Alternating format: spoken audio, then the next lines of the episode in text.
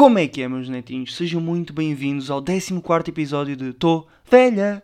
Espero que esteja tudo bem convosco e eu queria começar este episódio por vos dar duas informações muito pertinentes. A primeira é que faz hoje 3 anos que Portugal fez uma das maiores fogueiras do mundo. É verdade? Faz hoje 3 anos que Pedrógão Grande virou um grande torrãozinho. A outra informação bastante pertinente, e como vocês já ouviram na introdução, é que é o 14 episódio. Para além de faltar um episódio para o episódio especial, que é o 15 em que eu vou ter mais um, um convidado, eu sinto-me uma estrela já. Uma estrela? Como assim? Sim, eu sinto-me uma estrela.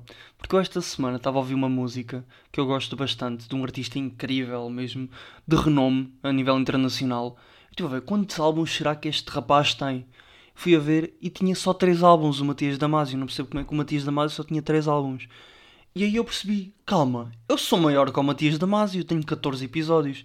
E depois isto abriu uma curiosidade para ver quantos artistas e quantas bandas é que têm menos de 14 álbuns. Fui ver e olhem, tenho aqui uma lista. Por exemplo, Michael Jackson só tem 10 álbuns. Michael, come on, podias ter feito mais uns 4 álbuns, não é? Para seres mais ou menos equiparável. Pearl Jam só tem 11 álbuns. E agora, a primeira banda de renome que tem tantos álbuns como eu episódios é os Queen. Queen tem 14 álbuns. Se eu sou maior que os Queen, claro, claro que eu sou maior que os Queen, porque eu vou fazer o 15 episódio e eles não vão fazer mais nenhum álbum. Eu sou maior. E agora eu venho-vos falar de um artista que eu acho que tem de ser mais falado, tem de ter mais amor por ele, que ele é pouco conhecido, pelo menos a nível internacional, e devíamos lhe dar um, aquele carinho para o levar aos grandes palcos, que é a Rosinha. A Rosinha lançou o 14 álbum. Rosinha tem tantos álbuns como os Queen também é maior que os Queen, porque ainda está em atividade, e eu atreveria-me a dizer que a Rosinha é maior que eu.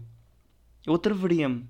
Não sei bem, temos de ver assim, temos de fazer uma votação para ver qual é que é maior, mas eu acho que a Rosinha é maior que eu. E agora que eu já vos dei a conhecer uma artista incrível, por favor vão comprar os álbuns dela, pesquisem sobre ela, ouçam as músicas dela no Spotify e em tudo o que possam ouvir. YouTube, tudo mais. Ela precisa de apoio, precisa de ser levada aos grandes palcos. Vamos começar o episódio desta semana, não é? Então digam-me lá como é que correu ou como é que está a correr esta semana de não quarentena, que possivelmente vai voltar a ser uma quarentena porque as pessoas são descuidadas e não querem saber dos outros, só querem saber delas próprias. Esta semana eu saí do meu distrito pela segunda vez desde que tudo isto começou e eu fui a Coimbra, fui lá dar uma volta a ver o que é que se passava e ouvi duas coisas que me chamaram a atenção. A primeira foi por que raio é que vocês estão a fazer uma festa com 100 pessoas numa esplanada de um café com um grelhador, com umas sardinhas e todos sem máscara? Ah, esperem. Pois é, foi a ideia da Graça Freitas. Tem razão, tem razão. Desculpem, fazem bem, continuem. E é isto, é, tem de fazer arraiais, mas não no termo literal da palavra, é só um termo geral, ok? Respeitem as ordens da DGS, não é? Aliás, aquilo está bem. Foi a Graça Freitas que disse para ser feito aquilo. Agora, uma outra coisa que me chamou a atenção foi que eu estive no shopping e as pessoas estão todas de máscara. E é assim, hum, isto parece uma coisa estranha. Porque se nós víssemos há um ano atrás uma pessoa de máscara, iríamos pensar que ela estava infectada e que estava a morrer. Que era um chinês que estava a morrer e estávamos a ser racistas. Agora está toda a gente de máscara. Pouquíssima gente, não se vê quase gente na rua. As pessoas respeitam as ordens incrivelmente. E está tudo de máscara. É estranho. E a cena que me mete mais impressão é como é que eu agora, no engate, vou poder dizer a uma gaja adoro o teu sorriso quando ela me perguntar rabo ou mamas.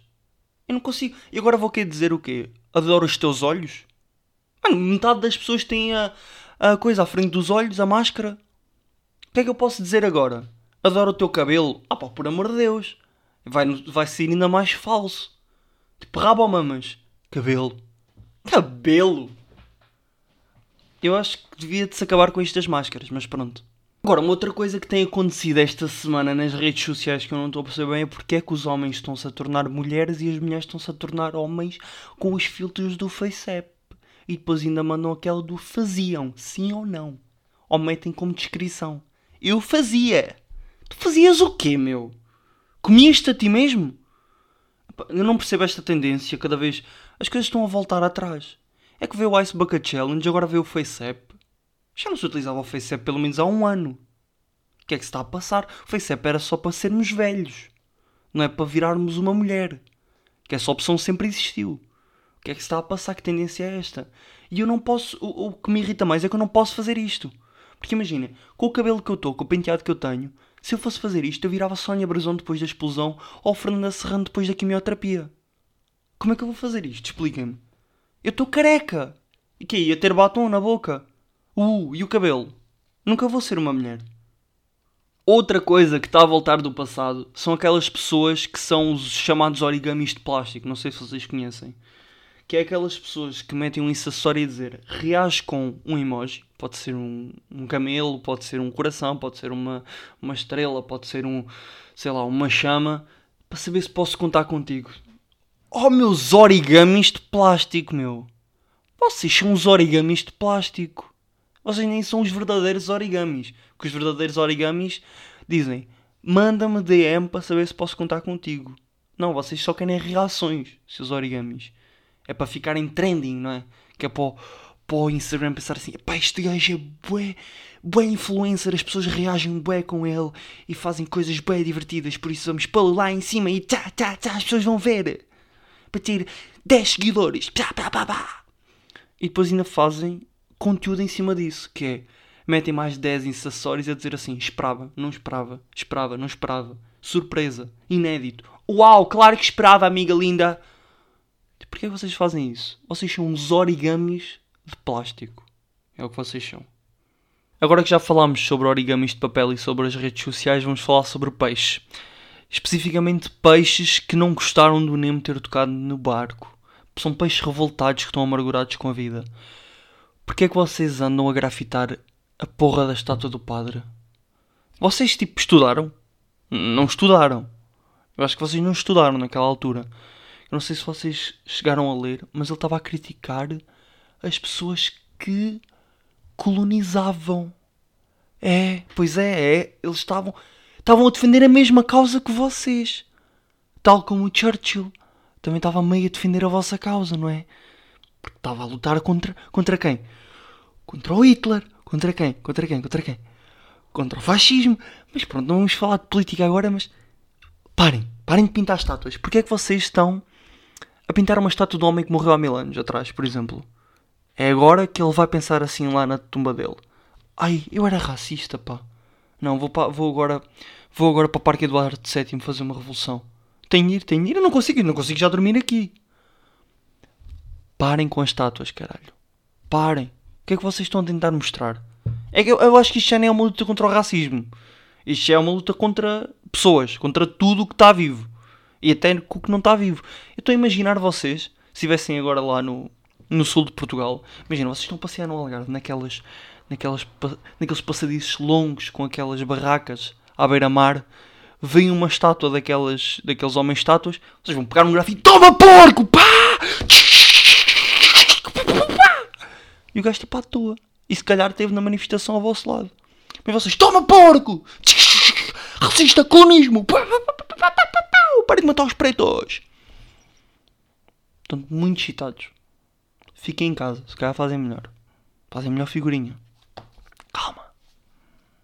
Peço desculpa a todos os que tiveram de levar com este year rape. Prometo que já me acalmei, já estou mais Oceano Pacífico, mais TSF. Já passou. Outra coisa que aconteceu esta semana e que não se pode deixar de falar é de outro tipo de manifestações. Um, ontem, mais ou menos, acho que foi ontem, falou-se de uma manifestação das pessoas que fazem as feiras, as feiras populares, estavam revoltados porque queriam voltar ao seu trabalho. E eis que o Mor, aquele que sabe tudo o que está a falar, foi entrevistado pela TVI, acho que foi a TVI ou a TVI ou SIC, também não interessa. E perguntaram-lhe quando é que vão sair daqui? E ele, se for por mim, nós não saímos daqui nunca. Nós só saímos daqui quando vierem falar connosco, quando a senhora da DGS vier falar connosco, mais uma vez, obrigado Graça Freitas, quando ela vier falar connosco e nos esclarecer e nos deixar voltar a trabalhar. E agora? Onde é que está o Primeiro-Ministro? Onde é que está o, o Presidente da República? Isto é racismo! Um branco. Um, foi um branco, foi, foi, foi. Foi, foi. Foi um branco. Sim, foi um senhor branco que estava a acusar outros brancos de racismo. Sim, sim. Pronto. Mas. Calma. Os pretos também não, não estejam aqui assim a sentir-se privilegiados por terem uma classe só para eles. O racismo também entre brancos. Não sei se sabem. Racismo vem de ração dos cães. Se nós tivermos um cão e eu der-lhe uma ração e vocês derem-lhe outra ração, se não concordarem, há ali racismo, malta. Por isso, calma. E agora está na hora de entrar no tema mais pesado do que aconteceu esta semana, que foi Bolacha Maria, Bolacha Maria, Bolacha Maria, é só Bolacha Maria, Bolacha Maria. É verdade, houve discussão na casa do Big Brothers, porque uma rapariga queria comer bolacha Maria, foi sancionada, não podia comer bolacha Maria, depois foi contar à outra que queria comer bolacha Maria, mas que não podia comer bolacha Maria porque a outra tinha-lhe tirado o poder de comer bolacha Maria, e no final do dia só só viu 10 minutos de bolacha Maria, bolacha Maria. Pior, foi uma espanhola, e atenção, eu não estou a dizer que o pior foi ter sido uma espanhola, o pior foi ter sido ela, com aquele sotaque, dizer 5 minutos de bolacha Maria. É bolacha Maria, estou a falar, bolacha Maria, bolacha Maria. Só entendia bolacha Maria. Ela estava ali a ralhar, eu só entendia a bolacha Maria. Eu acredito.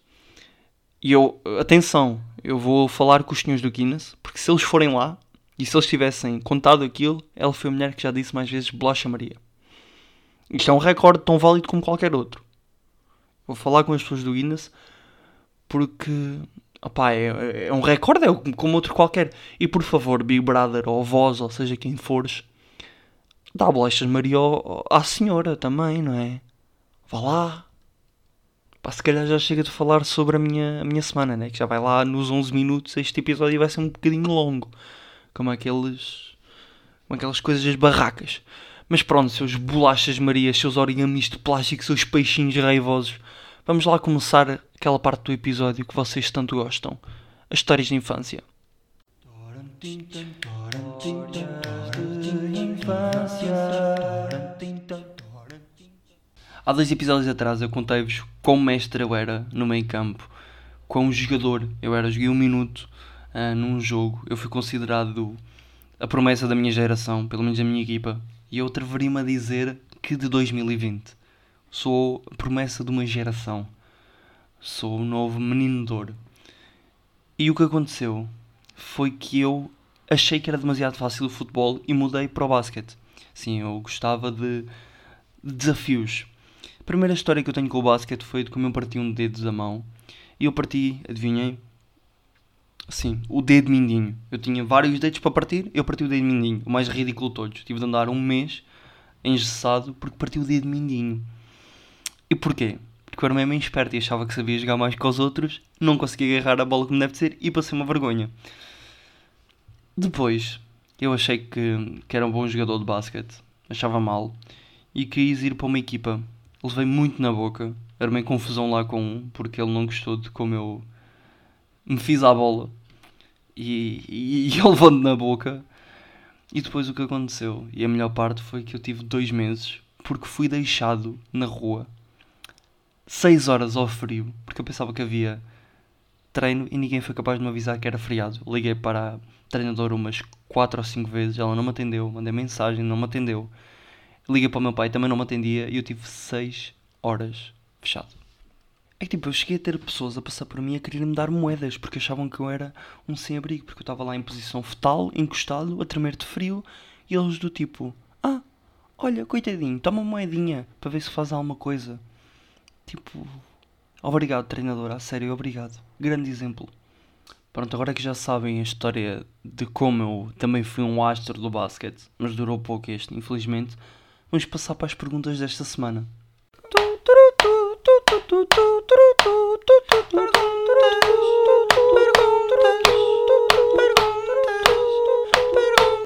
Esta semana eu vou responder a duas perguntas e as duas perguntas estão ligadas uma com a outra. Primeira pergunta é: o que é que planeias fazer após o Covid que não podes fazer agora? Muitas pessoas, se calhar, iriam responder que querem ir à praia, estar com os amigos, ir passear, fazer compras, jantar fora, seja o que for. Mas a minha ideia é completamente diferente e revolucionária. Nós estamos num momento de stress, como todos sabem, e vamos ter umas férias, entre aspas, entretanto. E a minha ideia é, e atenção, apontem, pensem nela durante a noite e amanhã respondem-me. O que é que acham? Juntamos grupos de 8 pessoas, uns 5 ou 6 grupos, e vamos nos vestir a morangos com açúcar nas primeiras temporadas, aquelas roupas horríveis, e vamos pintar umas estátuas. Mas atenção que isto não é para ir à luta contra o racismo. Isto vai ser para uma, para uma coisa diferente. Eu seguir já vou explicar qual é, é a causa que nós vamos defender. Mas imaginem, juntamos-nos todos com aquela roupa, começamos a pintar umas estátuas ao som desta música.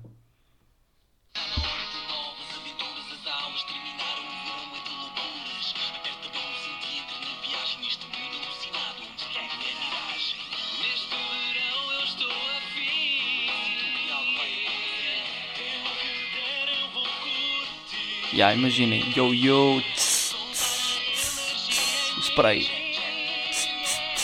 Yeah. Na praia não, nas estátuas neste caso. Imaginam, era um ganda malha. Era a ganda malha com aquelas calças enormes. E depois tipo, eu, a Becas, vocês, o Rodas, o Manel e o Kiko. Não. Ganda programa de verão. Isto sim é um programa de verão. E agora a segunda pergunta deste episódio, e esta é a causa que nós vamos defender, é porque é que bater num cão é crime e bater numa mosca não é? Eu acho que como todos sabem é difícil matar uma mosca. Nós precisamos estar ali 7 minutos a dançar a contemporâneo para tentar matar uma mosca. Para matar são no mínimo 10. Enquanto que tu, um cão, quando queres dar na tromba, faz tipo assim... Anda cá, anda cá, pervalhão, burro, burro, olha burro, olha cá. E ele vem tipo a abanar o rabo, dás-lhe na tromba, ele vai-se embora e tu diz assim: Burrinho, anda cá, toma, toma, toma, toma. E ele vem outra vez. Os cães têm Alzheimer. Eles, passados dois minutos, vêm outra vez para levar na tromba. Enquanto uma mosca não. Tu bates-lhe a primeira ela foge. Ah, mas tipo, a sério, porque é que nós fazemos vozes tipo de bebê, ou seja o que for esta voz, dizemos o que quisermos e tipo ninguém fica ofendido, do género, és mesmo burro, és mesmo parvelhão. Tipo, estamos a falar com o bebê, tens mesmo burro, quem é que se cagou? Foste tu, que um, foste tu. E os cães é a mesma coisa. Eu já experimentei virar-me para o homem e dizer assim: Tens mesmo parvalhão, não és? És mesmo paravinho, olha o que tu fizeste. E ele vem todo contente a abanar o rabo. Claro que depois levam tipo na tromba, porque é mais fácil. Mas a causa que nós devíamos defender, e eu estou aqui para convocar uma manifestação, que é a manifestação da luta contra a violência nos animais. Dos insetos, principalmente. Porque acho que as pessoas batem muito nos insetos e ninguém fala sobre isto. Nós devemos de falar, devemos ser alguém e eu convoco esta, esta manifestação no dia 10 de junho deste ano. Vamos nos juntar todos e os cartazes têm de dizer bzz, bzz, bzz, bzz, e os outros podem ter raio de bom é raio no lixo e vazio. Vamos defender esta causa e vamos sujar essas estátuas deste país por causa desta causa. Por amor de Deus, vamos nos juntar. Chega! Agora que já respondi às perguntas desta semana, eu quero-vos fazer uma pergunta como costumo fazer. E a pergunta desta semana é: será que uma pessoa que nasce cega, quando tem um sonho, ele vem braille? Ou a pessoa vê alguma coisa? Eu tenho, tenho sempre esta dúvida que eu acho que eles não sonham nada. A dica da avó desta semana é: vão comprar o álbum da Rosita ou da Rosinha. É o 14 álbum, é muito importante para ela. E protejam as bolachas Maria deste país. Quero relembrar a todos que o próximo episódio vai ter uma convidada especial. Um dos jogos que eu vou jogar com esta minha convidada é o Preferias. O que é que preferes, isto ou aquilo? Dou-vos já também já este cheirinho. E hum, até ao próximo episódio, seus origamis de plástico.